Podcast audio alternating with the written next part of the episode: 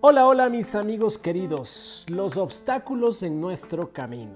Un rey puso una gran roca en medio del camino, obstaculizando así el paso. Luego se escondió para ver si alguien la retiraba. Los comerciantes más adinerados del reino y algunos cortesanos que pasaron simplemente rodearon la roca y se inmutaron.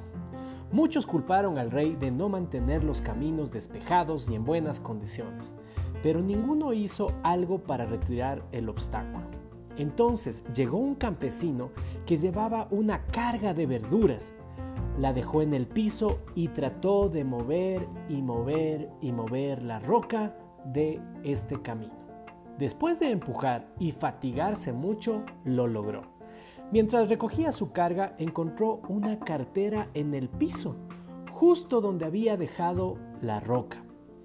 Contenía muchas monedas de oro y una nota del rey, indicando que esa era la recompensa para quien despejara la roca del camino.